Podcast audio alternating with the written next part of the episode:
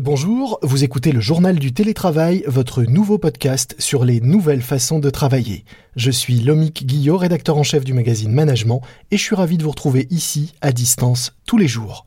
Comme tous les jours, nos entretiens sont enregistrés via Skype, vous excuserez donc le son pas toujours au top et les quelques coupures de liaison que l'on peut avoir. Mais nous espérons que cela ne vous empêchera pas de profiter de nos conseils et témoignages. C'est le journal du télétravail.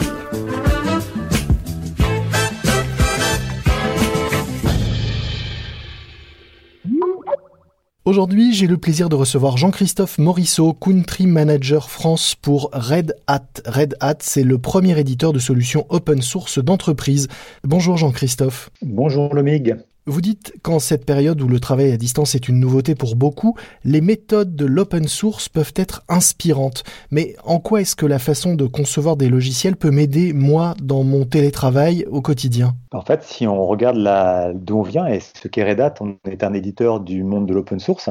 Et l'open source est construit vraiment sur cette logique de collaboration et de télétravail les ingénieurs, les développeurs qui construisent les logiciels open source font partie de communautés qui sont dispersées un peu partout dans le monde et par définition travaillent en télétravail. Donc il y a vraiment cette notion de communauté virtuelle qui se qui s'organise et c'est en ça que euh, on peut euh, s'inspirer de ces, ces techniques de, de, création logicielle et qui ont ensuite débouché sur des, des façons d'organiser et de gérer les entreprises dans lesquelles on s'inscrit nativement euh, on est nativement euh, en télétravail en fait. Tout le monde ne l'est pas euh, natif du télétravail. Beaucoup, je le rappelais, l'ont découvert de façon là très subite et forcée.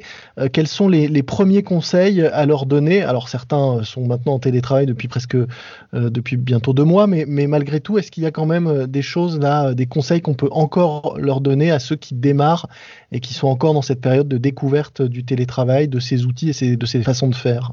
En fait, le télétravail, il vient s'appuyer sur euh, une confiance déjà établie avec ses, avec ses, associés et ses, collaborateurs.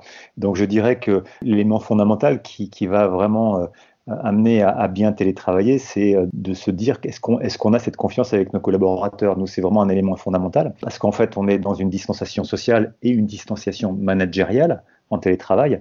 Et il y a une notion, euh, je dirais, de lâcher prise euh, de la part des managers qui doit être contrebalancée par une confiance avec ses collaborateurs. Ça veut dire qu'on fait confiance sur les horaires, on fait confiance sur les tâches, parce qu'on n'est pas là derrière nos associés constamment, on n'est pas avec eux. Pour euh, rester et revenir à, l'open source, comment ça se traduit, cette notion de confiance dans la façon dont les développeurs et cette communauté travaillent ensemble, par exemple? En fait, la confiance, elle vient d'une notion très simple qui est de dire que ce qui prime chez Red Hat hein, et dans ces communautés, et, et on parle des développeurs, mais on parle également de l'ensemble des personnes qui vont amener ces développements à nos clients, que ce soit des commerciaux, des avant-ventes, des consultants, des experts. C'est cette notion que l'idée prime sur l'organisation. L'objectif euh, à atteindre, le but commun. C'est une vision commune, c'est une idée et on s'organise autour de cette idée, autour de cet objectif. Et ça, c'est ça qui nous permet d'avancer ensemble. Et c'est ce qui permet que les communautés arrivent à, avancer. Et on est dans cette logique où, en fait, ce qui prime, c'est la meilleure idée. Et non pas la personne qui a énoncé cette idée, et, non pas la, hiérarchie qui a émis l'idée. Ce qui donne une certaine autonomie et, donc qui, vous oblige à faire confiance à ces communautés pour avancer, pour s'organiser. Donc je dirais que la confiance, est liée vraiment à cette notion, je dirais, d'idée qui prime, et derrière, la liberté qu'on donne euh, aux associés de, s'organiser, cette liberté qui vient bien évidemment avec euh, des responsabilités, mais toujours cette, cette confiance donnée dans la, génération de cette innovation, le fait d'avancer sur ces idées, et ce que vous disiez à l'instant, vers un objectif commun, vers une vision commune de ce qu'on doit livrer pour nos clients, nos partenaires. Est-ce que ça veut dire aussi euh, pas de hiérarchie ou pas de chef? Parce qu'on euh, peut imaginer un travail euh, qui se fait de façon collaborative avec des personnes un peu partout dans le monde qui chacun ont le même objectif mais qui travaillent de façon autonome et avec un grand sens, vous le disiez, des responsabilités individuelles. Mais est-ce que ça exclut le fait qu'il y ait un leader, un meneur, un responsable, un chef, appelez-le comme vous voulez? Il y a bien évidemment une hiérarchie on est dans un groupe d'hommes et, euh, euh, il, faut, respecter cette, notion de, pouvoir travailler dans une certaine idée de la hiérarchie. Ce qui caractérise, je dirais, un manager ou un leader chez Red Hat, c'est vraiment cette notion d'être un, facilitateur et de toujours travailler dans une culture du feedback et de toujours constamment essayer d'aider nos collaborateurs, nos associés à faire mieux, à s'améliorer dans le sens de cet objectif commun. Et donc, ce qui va caractériser, si vous voulez, notre organisation, l'organisation chez Red Hat, c'est non pas l'élément de hiérarchie, c'est ce leadership, cette capacité à coacher et à se parler et à, se, et à, et à constamment s'améliorer ensemble. Et ça amène une forme de hiérarchie parce que quelque part vous trouvez des notions d'expertise, des notions d'expérience et de seniorité, mais qui viennent vraiment de cette capacité à écouter les autres et à leur donner du feedback. Donc il n'est pas juste un, une fonction, un titre hiérarchique qui donne un pouvoir, mais plutôt une légitimité qui s'acquiert avec le temps, l'expérience ou simplement la posture. Exactement. Vous parliez de feedback, c'est très intéressant parce qu'on se rend compte que euh, la distance ne rend pas toujours euh, ce feedback euh, facile à, donner et à faire passer, qu'il soit d'ailleurs positif ou négatif. comment vous, vous, développez à distance cette culture du feedback? Alors, on l'avait bien évidemment avant. Donc, en fait, l'idée, c'est de continuer à l'entretenir. Et cette culture du feedback, c'est des choses assez simples, en fait. Hein. C'est quand on est dans, la livraison de quelque chose, dans une discussion, dans la présentation d'un plan. C'est d'être, un, quand on présente, quand on est celui qui délivre, d'être ouvert, je dirais, aux remarques qu'on peut nous faire, mais également d'être en écoute active et de constamment prendre le temps de donner à nos collaborateurs, à nos, à nos collègues, des retours positifs on a un biais un petit peu culturel à peut-être voir ce qui va pas, mais on se force à vraiment mettre en avant ce qui va bien pour mettre les gens dans des conditions de se dire, bah oui, à chaque fois qu'on avance, on est toujours dans une attention positive. Et sur cette base-là, de voir qu'est-ce qu'on peut continuellement améliorer ensemble. Donc le fait qu'on soit à distance nous oblige juste à avoir conscience de ça, et de prendre le temps dans une discussion, dans une conférence téléphonique, de se dire tiens là, euh, il s'est passé ça, euh, comment, comment tu l'as perçu? Moi j'ai perçu ça, est-ce qu'on pourrait faire mieux la prochaine fois? Donc on continue à cultiver cette culture du retour d'expérience et du feedback. Souvent on dit que ça va avec euh, le feedback et, et la confiance. Est-ce que vous diriez vous aussi que le droit à l'erreur fait partie de la culture de l'open source et de votre propre culture d'entreprise? Cette culture de, du droit à l'erreur, elle est nécessaire elle est complètement dans notre ADN. Si on veut faire quelque chose de bien, il faut accepter de tester, de valider les options, de rencontrer des obstacles et sur cette base-là, de se poser ensemble et de revenir en arrière et de décider de prendre une route différente, d'ajuster. Donc cette culture, non pas de l'échec, mais de, du perfectionnement et du test en grandeur réelle, il est vraiment euh, euh, partie de notre, notre culture à tout niveau de l'entreprise. Alors ça peut sembler un peu euh, théorique, mais je crois que depuis le début du confinement notamment, vous avez organisé des webinars, des mini-formations pour partager vos conseils et bonnes pratiques. Donc au-delà de ces aspects un peu peut-être théoriques ou qui peuvent sembler à certains théoriques, quelles bonnes pratiques vous pourriez nous conseiller de façon concrète pour mettre en application bah, ce, droit à l'erreur, ce feedback, cette confiance? Bah Écoutez, on, on, a depuis 7 ou 8 semaines euh, des situations qui sont compliquées et donc en fait il a fallu qu'on repense ensemble la façon dont s'organiser. Donc typiquement un exemple, quand on a commencé à se confiner, on s'est concerté avec notre comité de direction, on s'est dit comment on va faire en sorte pour garder le lien avec nos collaborateurs. Et donc on s'est dit, bon, on va, on va peut-être euh, créer des, euh, des, meetings deux fois par semaine, trois fois par semaine, et demander aux gens de venir. Puis on s'est perçu la première semaine qu'on invitait nos collaborateurs et qu'ils venaient pas, et qu'il y avait assez, peu de gens dans, le, dans, dans, dans les réunions. Et on s'est demandé pourquoi, et on, on s'est aperçu qu'en fait il y avait une certaine fatigue. On avait surréagi avec l'entreprise pour dire on fait attention à vous, on va communiquer, on va rester ensemble. Tous les managers avaient fait, la même chose avec leurs équipes. Donc euh, au niveau des, équipes, il y avait déjà cette, cette notion de rester ensemble. Au niveau du management sur la France, il y avait cette notion de, continuer à garder le contact.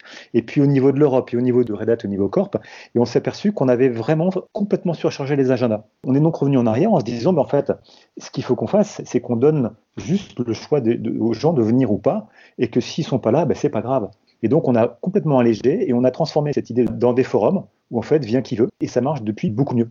Et donc, on a juste commencé quelque chose, on s'est aperçu que ça fonctionnait pas, et on est revenu en arrière, et on est reparti dans une autre direction, et là, ça fonctionne bien. Donc, le fameux test permanent. Exactement. Et donc, le conseil, c'est n'en faisons pas trop proposons des espaces de collaboration et laissons à nos collaborateurs le soin de venir ou pas en fonction de leurs besoins propres et de se connecter quand ils en ont envie. Vous le disiez, vous avez vous une certaine maturité sur euh, ces sujets du travail à distance, de la collaboration, euh, etc. au niveau euh, international. Qu'est-ce que vous pensez malgré tout garder de cette étrange période que nous traversons? Est-ce qu'il y a des choses qui vont changer dans vos façons de, de faire demain?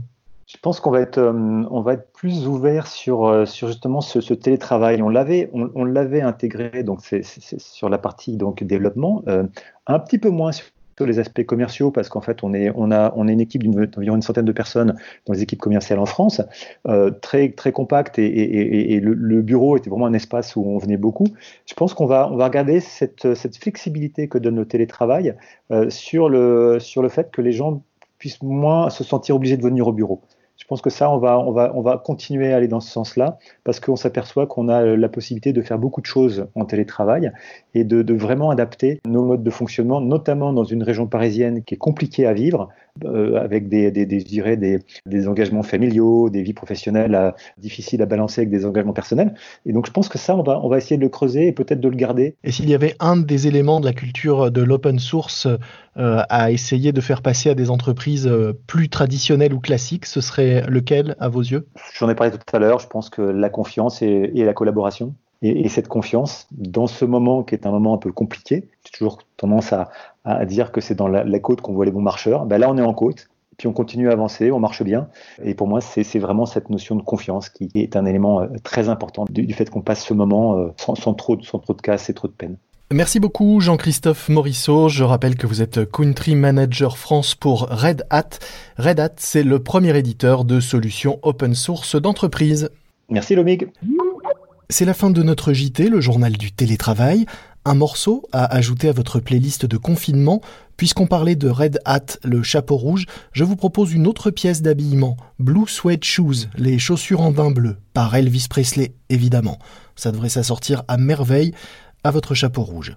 Et puis un podcast que je vous recommande, puisqu'on parlait d'open source, écoutez donc Code Source. C'est le podcast d'actu quotidien du Parisien, animé par Jules Lavie, qui mêle interviews, reportages, sujets people, sujets économiques ou de société.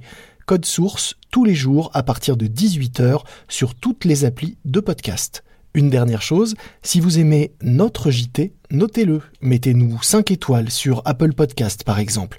Et abonnez-vous pour ne rater aucun épisode. Moi je vous dis à demain, soyez prudents, respectez les consignes et les gestes barrières, restez chez vous, portez-vous bien et bon télétravail à tous. C'est le journal du télétravail.